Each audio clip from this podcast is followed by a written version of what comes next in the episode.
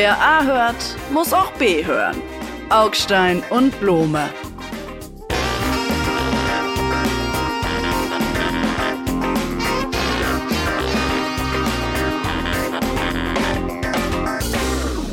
Herzlich willkommen zu dieser Ausgabe unseres Augstein und Blome Podcasts und wir schalten direkt an das Krankenbett von Jakob Augstein vermittels der elektromagnetischen Wellen im Äther. Rufen wir Augstein.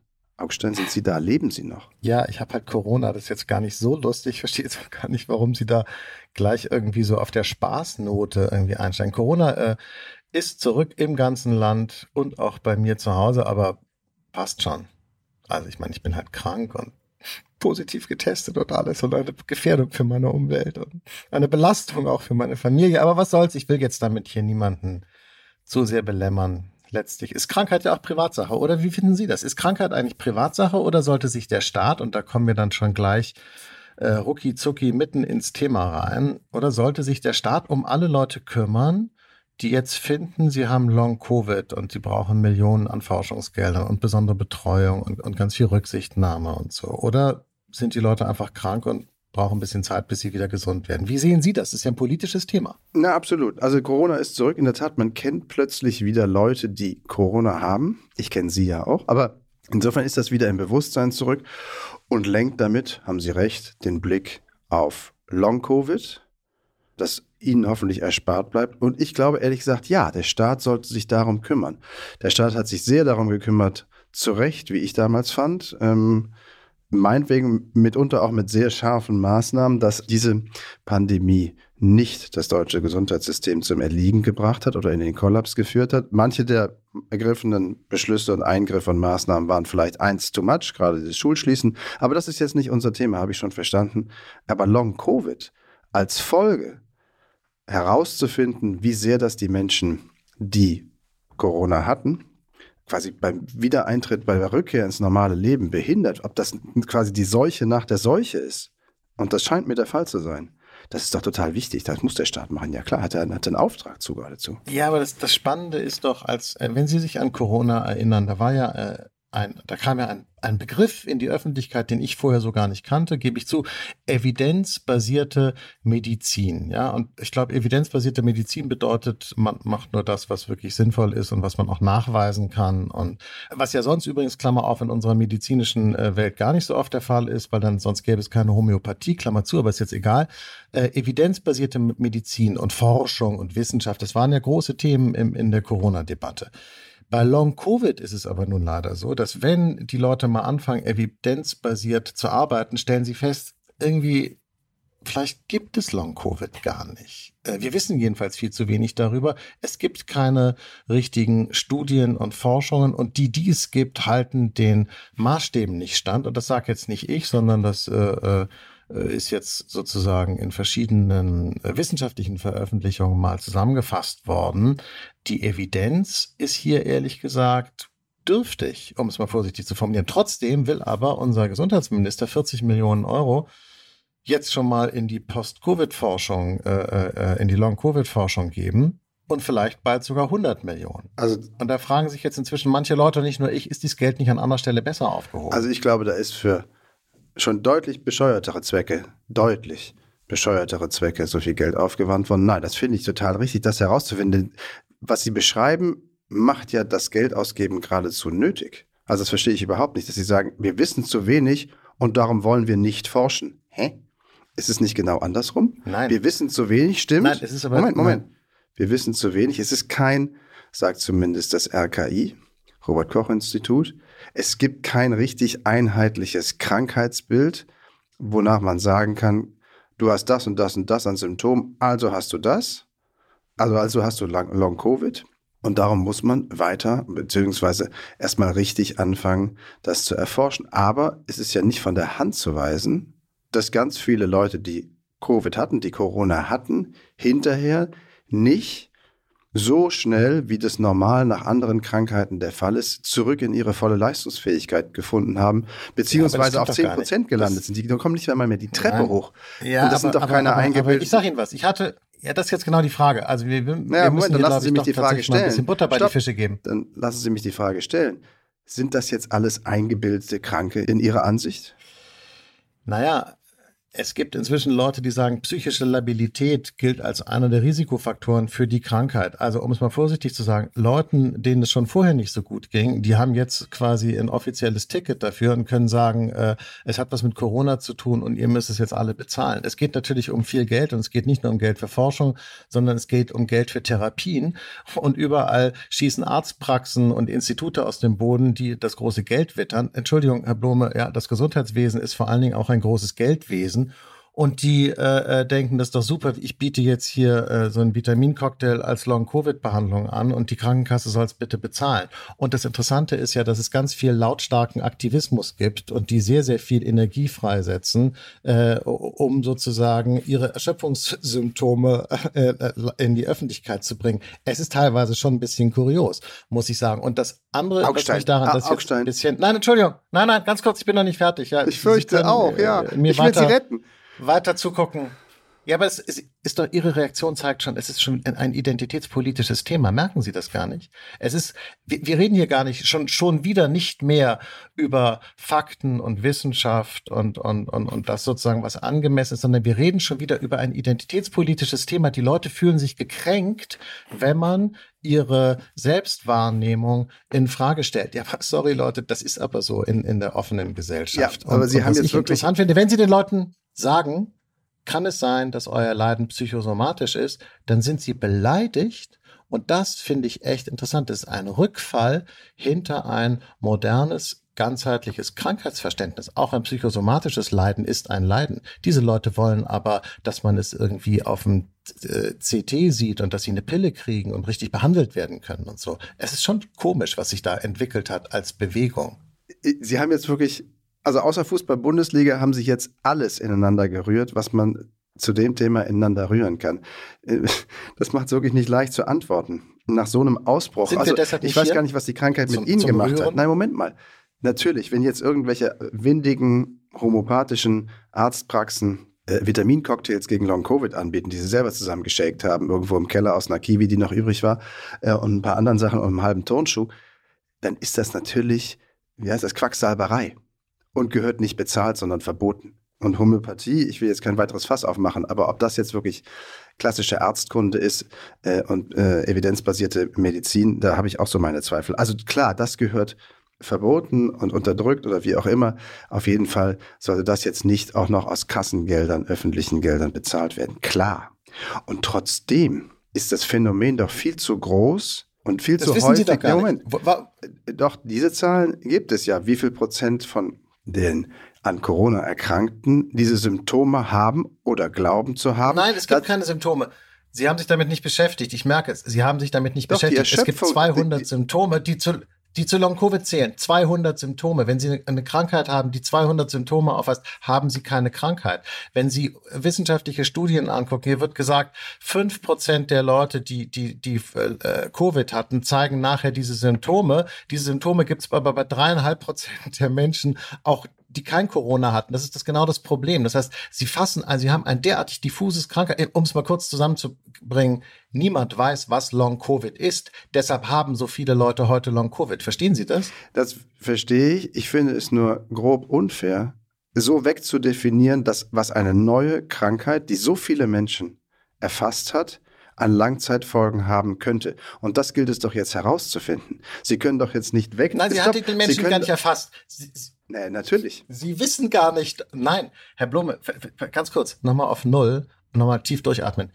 Sie und ich, wir wissen gar nicht, wie viele Menschen von Long-Covid erfasst sind, weil niemand weiß, was Long-Covid ist. Nein. Das Einzige, was Sie wissen, ist, dass ganz viele Leute sagen, äh, irgendwie fühlen sie sich nach Corona nicht so richtig wohl. Es gibt aber ganz viele Leute, die sagen auch ohne Corona, dass sie sich nicht wohlfühlen. Ver verstehen Sie den Punkt nicht? Natürlich verstehe ich den Punkt. Abstein. Jetzt mal, jetzt mal stopp. Das ist ein hysterisches Phänomen. Sie haben, also offenkundig ist Ihnen Ihre Corona-Infektion auch auf die Ohren geschlagen. Da hätten wir schon die 200 erste Sie Symptome. die Augen geöffnet. Äh, sie hat die ich habe gesagt, die Augen. Oh weia, oh weia, das klingt jetzt echt nach Verschwörungstheorie. Oh Mama mir.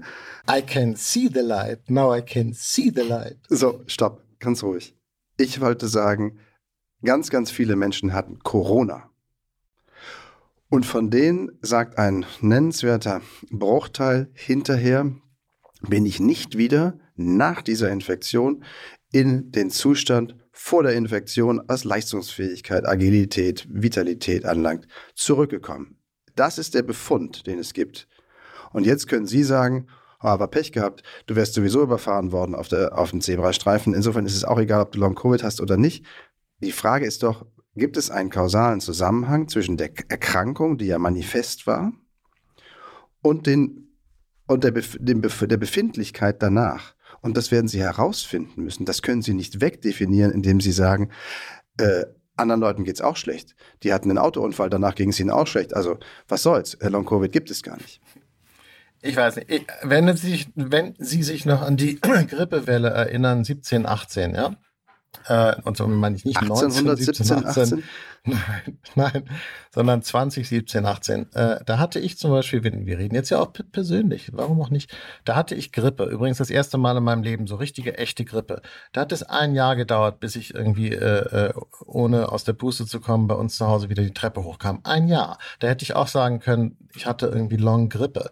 Ich weiß gar nicht, das ist so, das ist eine schwere Krankheit, Corona, keine Frage. Die, und dass die Leute lange brauchen, um sich zu erholen, teilweise, keine Frage. Hier geht es aber um was anderes. Hier geht es um gesundheitspolitische Ressourcensteuerung. Und ich meine, wir haben irgendwie in Deutschland, Entschuldigung, wir haben 10.000 Leute, denen wird jedes Jahr hier in Deutschland wegen Diabetes die Füße abgenommen. Ist so, ist echt eine Menge, denkt man gar nicht, habe ich jetzt gerade gelesen. Und da würde ich sagen, vielleicht wäre das Geld in die Behandlung dieser Leute besser gesteckt, weil dann könnte man diese ganzen Füße aufbewahren und, und, äh, und nicht in die Behandlung von Corona-Aktivisten, die das Geld nur kriegen, weil sie ganz schön laut sind, dafür, dass sie so erschöpft sind. Sorry, Leute, aber Denk mal drüber nach. Ich fürchte, ich muss das jetzt stehen lassen. Ich habe mir redlich Mühe gegeben, lieber Kollege Augstein sie vor den Abgründen ihrer eigenen Argumentation zu bewahren, aber ich kann Ihnen jetzt nur noch hinterher schauen und der Fall hält noch an. Rufen Sie durch, wenn Sie unten aufgeschlagen sind. Ja, ja, ja. Sie wundern sich jetzt vielleicht irgendwie, dass ich mich ärgere über dieses Thema. Vielleicht liegt es auch wirklich daran, dass ich hier zu Hause sitze und mich langweile. Krank sein war noch nie so meine große Stärke. Äh, so entschleunigen und so.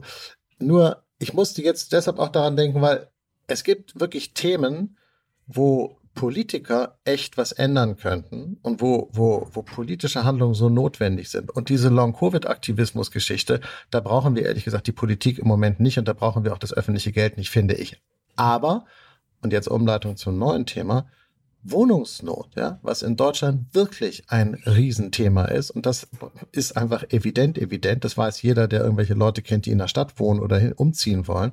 Wohnungsnot. Und da ist die Politik fast tatenlos. Und wenn man gar nicht mehr weiß, was man machen soll, was macht man? Dann ruft man einen Gipfel ein, der hat jetzt stattgefunden, der große Wohnungsgipfel der Bundesregierung. Kicher. Und erstens haben zwei wichtige Verbände schon vorher Nein gesagt, dass sie nicht dabei sind. Und was ist dabei rausgekommen? Nichts. Nichts. Bei der Wohnungsnot versagt die Politik. Das stimmt, lieber Kollege Augstein, die Politik versagt. Aber nicht vor dem Problem, sondern sie versagt vor der eigenen Selbsteinbildung, sie könnte das Problem lösen und dann stellt sie fest, upsi, geht ja doch nicht. Wir können ja doch nicht über Wasser gehen. Das hätte man aber mit Verlaub vorher wissen können.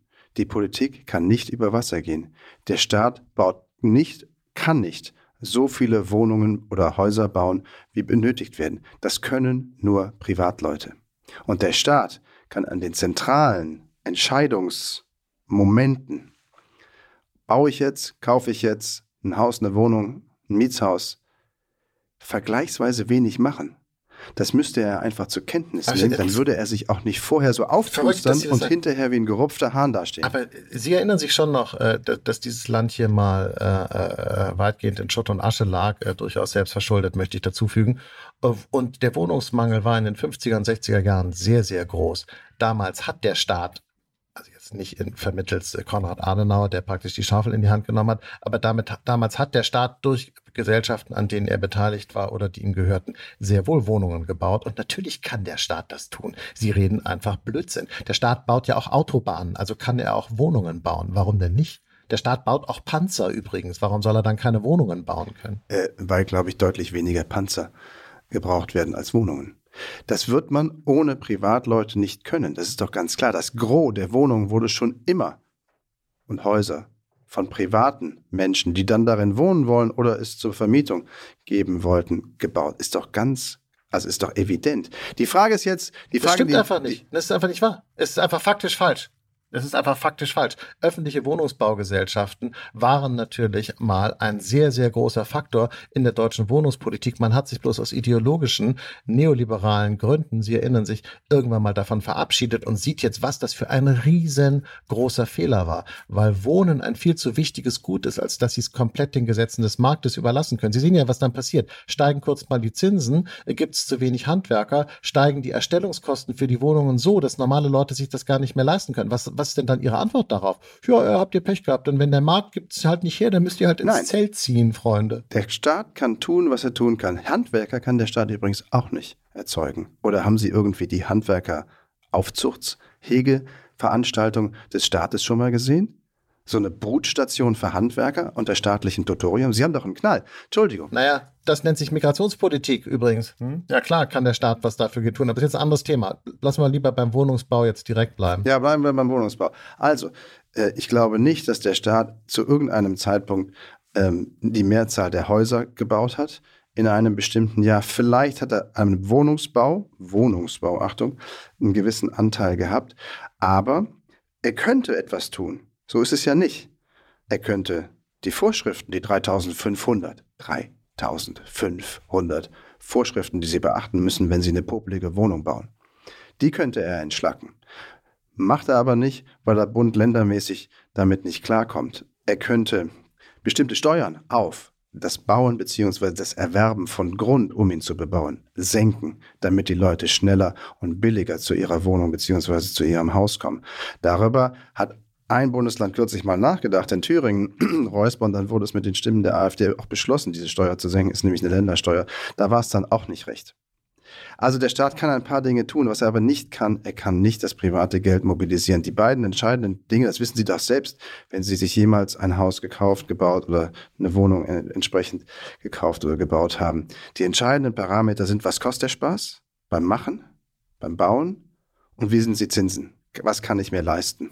Nein, ist es eben nicht. Das ist wirklich interessant. Ich finde es echt, ich, ich, ich glaube Ihnen sogar, dass Sie inzwischen so beschränkt sind, dass Sie sich das gar nicht mehr vorstellen können, dass es einfach Quark ist, was Sie da reden. Natürlich kann der Staat Wohnungen bauen, genauso wie er auch eine Eisenbahngesellschaft betreiben könnte, äh, genauso wie er ja auch den Autobahnbau betreibt, weil der Staat im Unterschied zur Privatwirtschaft nicht auf Profit angewiesen ist. Der Staat braucht keine Rendite, mein lieber Herr Kollege. Der Staat könnte Wohnungen natürlich zum Selbsterstellungskurs bauen. Und weil der Staat ein, ein, ein guter Schuldner ist, würde er für Kredite auch deutlich weniger Zinsen zahlen als zum Beispiel Herr Benko oder irgendwelche anderen Immobilienwahnsinnigen, äh, die hier zum Beispiel in Berlin gerade, äh, hier in Charlottenburg, das Kudamm-Karree angefangen haben zu bauen und jetzt einfach aufgehört haben, weil irgendwie die Kohle zwischendurch ausgegangen ist. Natürlich kann der Staat also sogar günstiger bauen als der, das wissen Sie doch. Es kann doch nicht sein, dass ich Ihnen das jetzt sagen muss. Ist Ihnen, jetzt mal ohne Spaß, jetzt mal kurz Polemik beiseite.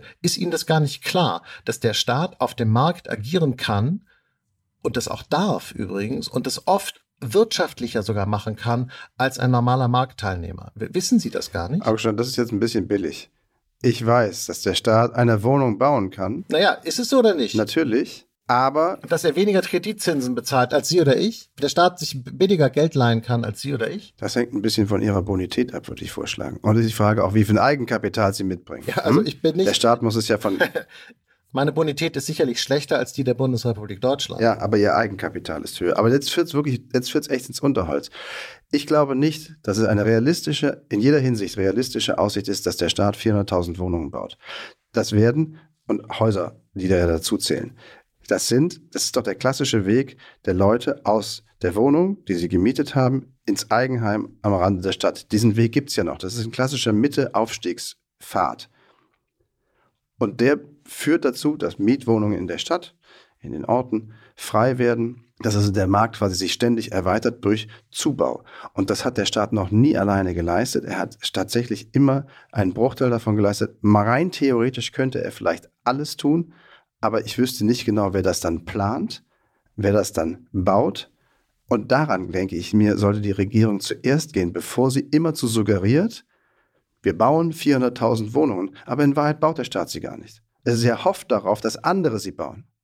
Und das ist doch die Lüge. Okay, Blume, es ist, ich, ich sehe schon, Sie wollen nicht, dass der Staat Wohnungen baut. Dann gehen wir jetzt mal zu, Ihrem, zu Ihrer Privatwirtschaft. Die Privatwirtschaft sagt aber, äh, unter den gegenwärtigen Umständen kann sie Wohnungen nur zu einer Kaltmiete von irgendwas 20 Euro oder so äh, äh, bauen. Das kann sich aber keiner leisten. Jetzt nochmal meine Frage an Sie. Was sollen diese ganzen Leute alle machen dann? Sollen die alle im Campingwagen wohnen oder was schlagen Sie vor? Möglicherweise kann der Staat an einzelnen Punkten dieser 20 Euro pro Quadratmeter, ob das nun stimmt oder nicht, oder ob dieser Laden einfach nur eine fette Marge machen möchte und ansonsten sowieso pleite ist, das sei mal dahingestellt. Also an einzelnen Punkten kann der Staat natürlich eine ganze Menge machen. Und er hat übrigens witzigerweise gerade was gemacht. Ein bisschen unter dem Radar hat er nämlich zum Beispiel für Neubauten den Dämmstatus, klingt jetzt sehr, sehr technisch, aber ist hündisch teuer, abgesenkt, beziehungsweise er wird ihn nicht verschärfen. Das heißt, Neubauten werden nicht noch mal viel schärfer gedämmt und energetisch, wenn man so will, niedersch also mit weniger Energieverbrauch gebaut werden müssen. Und das senkt natürlich den Preis. Das senkt natürlich auch den Preis für den Mietwohnungsbau. Und man kann auch sicherlich, kann der Staat sagen, wenn ihr auf öffentlichem Grund bauen wollt, den wir euch verkaufen, dann sind da gefälligst Sozialwohnungen dabei. Also er kann schon an verschiedenen Schrauben drehen. Ich wollte nur auf den Punkt hinaus, und der ist vielleicht tatsächlich ideologisch aufgeladen, dass das das, der wichtigste Treiber des Wohnungsbaus immer noch die Privatleute sind und dass es in der Tat Phasen geben kann, wo Privatleute mit nichts und schon gar nicht mit staatlicher äh, Unterstützung dazu be zu bewegen sind, ähm, diesen Schritt zu gehen, weil es sich einfach für sie im Moment nicht rechnet beziehungsweise nicht finanzierbar ist. Und ja, und dann steht der Markt für einen Moment lang, wenn man so will, eher weniger, also steht er weitgehend still. Das kann schon passieren, glaube ich ja. Ja, und sie können es einfach nicht ändern. Also sie können es einfach nicht ändern, außer der Staat fängt an, Dies zu versuchen, alle Wohnungen auf dem Planeten zu bauen. Das, ich glaube aber nicht, dass das funktioniert. Und das finde ich spannend und deshalb rede ich auch gerne über dieses Thema, weil äh, ich interessiere mich gar nicht so sehr für Wohnungspolitik und für Dämmmaterialien auch nicht und so. Aber ich interessiere mich sehr für die Frage, wie geht es eigentlich unserer Gesellschaft? Und äh, was können wir dafür tun, dass uns der Laden nicht auseinanderfliegt? Und bei einer der zentralsten Fragen, das interessiert die Leute wirklich sehr stark äh, und je nach äh, äh, kann ich mir das Wohnen noch leisten? Es gibt fast gar keine Frage, die die Leute, die wichtiger ist als wo, wo wohne ich? Ich meine, das entscheidet über das ganze Leben. Da sagen Sie jetzt, ja, da kann der Staat nichts tun, Leute. Es tut uns echt leid. Da, da können wir gar nichts machen. Ich habe nicht gesagt, Augstein, wenn wir es so ernst, wenn Sie es so ernst formulieren, dann sage ich, habe ich natürlich nicht gesagt, er kann nichts tun. Er kann eine ganze Menge tun. Das, wie gesagt, es gibt 300.500 äh, Bauvorschriften, die Sie beachten müssen, wenn Sie sowas bauen und wenn Sie, was Sie dokumentieren müssen, etc., etc. Das hat es zu Zeiten, als der Staat oder wer auch immer mehr gebaut hat, zum Beispiel, als nach dem Krieg ein ganzes Land wieder aufgebaut wurde. Sie haben es selbst erwähnt da gab es diese Vorschriften nur, also zumindest nur ein Teil davon. Ich will nicht zurück in diese Zeiten, da ist auch viel Mist gebaut worden, zum Beispiel ist da Asbest verbaut worden, war auch nicht so toll. Ähm, aber vielleicht geht es auch einfacher, vielleicht geht es auch serieller, vielleicht kann man ein Haus genehmigen und wenn es ein Reihenhaus ist, dann sind alle fünf anderen mitgenehmigt das sind so Sachen, glaube ich, an die der Staat ran kann. Er hat eben im Lauf der Jahre so, so, so mehltauartig eine Schicht nach der anderen an Bürokratie über diesen Markt gezogen. Und jetzt stellt man fest, im Zusammenspiel mit sehr hohen Zinsen und sehr stark gestiegenen Preisen, zumindest eine Zeit lang, ist dieser Mehltau dann endgültig tödlich. Und dann lass uns doch wenigstens den Mehltau davon wegnehmen, anstatt zu suggerieren, den Leuten zu suggerieren, der Staat könnte sie retten. Das kann er nicht. Ja, es ist deshalb spannend, weil die Unzufriedenheit der Leute geht am Schluss mit der Bundesregierung nach Hause, obwohl die Bundesregierung auch hier, in, wie in vielen anderen äh, Themen von den Ländern und sogar noch von den Kommunen äh, abhängig das ist. Stimmt. Äh, und da insofern ist, ist, ist, ist es kurios, aber wir haben doch dauernd jetzt die AfD im Nacken. Das ist doch unsere Realität, dass die AfD äh, äh, immer als Damoklesschwert über der Demokratie hängt. Und die Unzufriedenheit der Leute wächst natürlich, wenn die Leute das Gefühl haben, äh, ja, wir haben da ein massives Problem und es ist uns doch scheißegal, warum die das nicht auf die Reihe kriegen, aber sie kriegen es halt nicht auf die Reihe. So, lieber Kollege Augstein, wir müssen jetzt mal zum nächsten Thema kommen. Wir drehen uns hier im Kreis. Aus der guten alten Zynismus-Tube mal jetzt einen schönen breiten Streifen. In Ostdeutschland stehen natürlich ohne Ende in der Heide äh, auf dem flachen Land die Häuser leer, weil die Leute halt weggezogen sind. Man könnte auch sagen, seid ein bisschen mobil, liebe Leute, und zieht dahin. Da gibt es noch Wohnraum genug. aber hm? keine Arbeitsplätze. Hey, und dann sorry, wären wir beim Bericht zur deutschen Einheit. Das ist doch genau das Problem mit den Wohnungen. Nein, ganz kurz. Und, und meinetwegen auch deutsche Einheit. Das ist, weil es hängt alles natürlich, wie immer im Leben, hängt alles miteinander zusammen. Zum Beispiel München. Da gibt es ganz viele Arbeitsplätze aber ganz wenig Wohnungen. Das heißt, die Leute können gar nicht sagen, ja, lass uns doch einfach von Bremen nach München ziehen weil erstens finden sie keine Wohnung und wenn, dann haben sie das Geld, was sie da verdienen, äh, vielleicht mehr als in Bremen gleich für die höheren Mieten rausgegeben. Das ist ja genau das Ding übrigens. Das Wohnungsnot ist ein Wachstumshemmnis. Das wollte ich noch sagen. Sehr schön. Also, Sie wollen ja über die deutsche Einheit reden. Die deutsche Einheit. Die deutsche naja, Einheit. ich wollte über Ost-West-Problem reden und ich glaube, dass ähm, Wohnungsnot in Ostdeutschland, will mich jetzt nicht festlegen und habe jetzt auch ja. keine absolut letzten, allerletzten frischen Zahlen. Natürlich auch mangels Ballungsgebieten ein vielleicht nicht ganz so großes Thema ist. Äh, aber wahrscheinlich würden die in Ostdeutschen Görlitz, uns das jetzt auch noch übel nehmen, dass die Wohnungsnot nicht gleichermaßen verteilt ist. In Görlitz ist Denn die Stimmung Wohnungs ist denkbar schlecht. Ja, ja, ja. Und in Görlitz ist die Wohnungsnot relativ schwach ausgeprägt. Da haben Sie allerdings recht. Es ist also auch nicht alles schlecht an der deutschen Einheit. Abgesehen davon ist die Stimmung natürlich äh, schlecht, schlecht, schlecht, wissen wir doch. Ja, der, der Ossi ist halt unzufrieden, der Wessi ist unzufrieden, alle sind miteinander unzufrieden. Vielleicht liegt es an den Ansprüchen, lieber Herr Kollege. Gucken, nehmen Sie doch mal Sie und mich. Wir haben ganz wenig Ansprüche aneinander und deswegen sind wir auch immer so zufrieden. Miteinander? Als, ja. als, als journalistische Einheit? Naja, ich ja. weiß nicht. Ich glaube, also da können wir uns wahrscheinlich darauf einigen. Möglicherweise ist die Latte zu hoch aufgelegt. Ich weiß nicht, gibt es eine Einheit zwischen Norddeutschland und Süddeutschland? Mein Eindruck ist, die Bayern lästern immer über den Norden. Nein, nein. Und der Norden lästert übrigens inzwischen über Bayern, weil die Bayern den Strom haben wollen, den sie im Norden an der Küste machen, ähm, aber selber keine Windräder aufstellen wollen. Ja, Moment. Ja. Das war jetzt ein ernst gemeinter Gedanke. Wenigstens einer pro Sendung soll es ja sein, hieß es da von der Leitung. Ähm, also der ernst gemeinte Gedanke dieser Sendung ist, haben wir vielleicht einfach zu hohe Ansprüche und ein zu großes Harmoniebedürfnis? Ja von wegen, wir müssen uns Ost nach West, Nord nach Süd, quer nach links, oben nach unten, alle miteinander total lieb haben. Und das wird dann auch jedes Mal, jedes Jahr neu abgefragt und dann erschrecken wir vor den Zahlen. Da haben Sie natürlich vollkommen recht. Das liegt natürlich äh, im, im Kern, möchte ich mal sagen, des deutschen Wesens. Dieses Deutschland ist ja ein eigenartiger Staat, ja, äh, vergleichsweise groß nach Norden und Süden und Osten und Westen, umfasst es viele verschiedene Volksstämme, ja, Volksstämme und äh, äh, äh, äh infranationale äh, Kulturen. Ähm, ja, also keine Ahnung. Ich bin eigentlich auch gar nicht so ein Freund dieses Einheitsgedankens, um es jetzt mal ernsthaft zu sagen. Aber was, was soll der Unsinn? Ich finde schon, es soll halbwegs gleiche Lebensverhältnisse geben, aber auch das ist natürlich schwer zu erzeugen. Aber die Vorstellung, dass wir uns jetzt irgendwie alle so einig sein sollen und alle sich total gut verstehen und sich so ganz nah und kuschelig und so. Dafür ist Deutschland ein bisschen groß. In Dänemark geht das, da ist alles schön hügelig, ja, hügelig.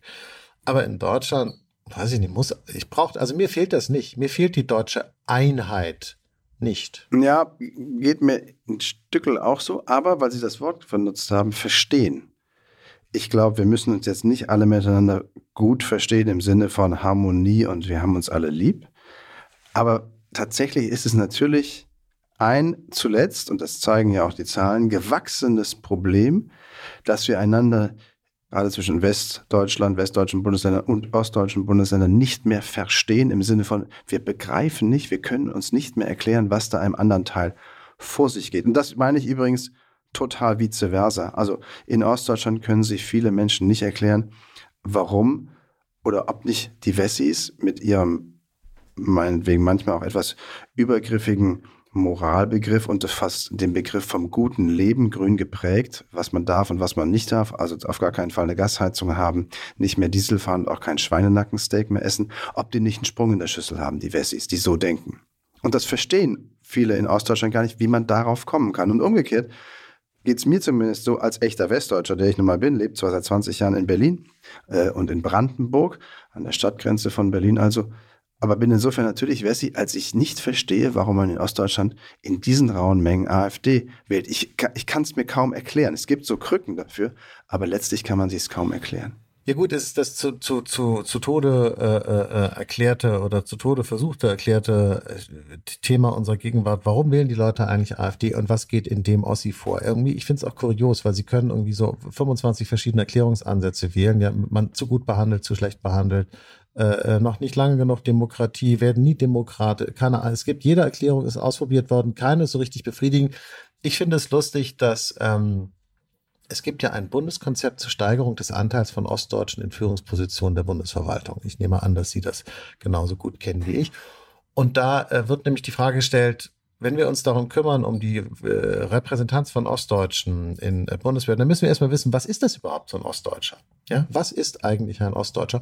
Und dann stellt sich raus, es ist gar nicht so einfach zu definieren. Ich meine, wann ist jemand 30 Jahre danach, ist doch klar.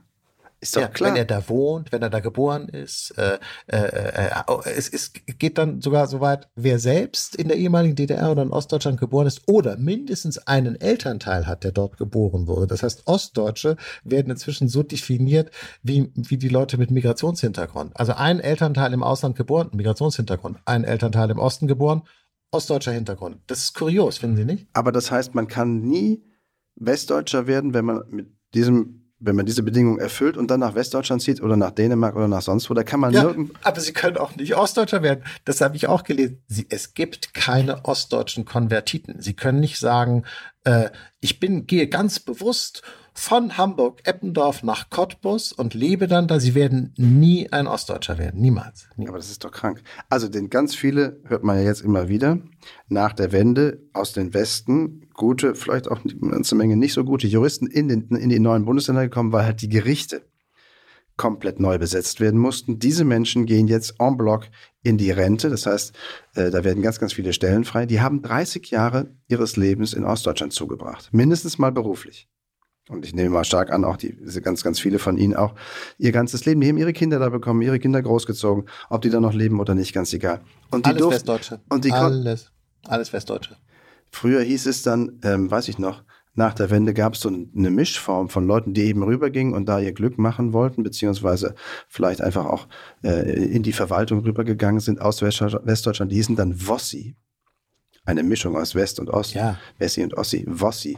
Aber vielleicht gibt es den gar nicht. Ja, die, Wo die Wossis. Aber dann, ehrlich gesagt, hat man es ja das Problem zu Tode definiert. Aber es besteht ja. Also, ich glaube, dass mit dieser Teilung, der gefühlten Teilung zwischen Ost und West zumindest, denn in vielen anderen Zahlen wie Arbeitslosigkeit, äh, Rentenhöhe etc. ist die Angleichung ja fast vollzogen oder schon längst vollzogen. Also diese gefühlte Trennung, dieses gefühlte Anderssein, das wird so lange gehen, wie man es den Leuten einreden kann. Und das letzte Mal, als es den Leuten eingeredet worden ist, äh, mit Hilfe eines Bestsellers von Herrn Oschmann, war das eine Philippika, ein Wutausbruch darüber, dass die Ostdeutschen, welcher Definition jetzt auch immer, immer und ewig und jedes Mal das Nachsehen haben, benachteiligt worden sind, gedemütigt worden sind. Man hat ihnen das westdeutsche Denken übergeholfen ähm, und sie durften nichts dazu sagen. Also solange dieses Narrativ, solange diese Erzählung immer noch gut ist für einen Bestseller, solange, glaube ich, gibt es keine deutsche Einheit, noch nicht einmal die, die wir beide wollen. Ich habe mich schon als junger Mensch immer gewundert, dass es noch so vertriebenen Verbände und Tagungen gibt und so. Und da waren ganz viele junge Leute auch dabei. ihr seid doch nicht vertrieben, höchst eure Eltern oder Großeltern. Daran können Sie sehen, Herr Kollege, dieser Status, diese Identität, das ist auch vererbbar. Also ich glaube, es bleibt uns erhalten. Sie meinen so wie Long Covid, so eine ganz lang anhaltende Krankheitsgeschichte. Werden Sie erstmal gesund. Bis nächste Woche. Long, tschüss. wir, wir haben Long Ossi. Also tschüss.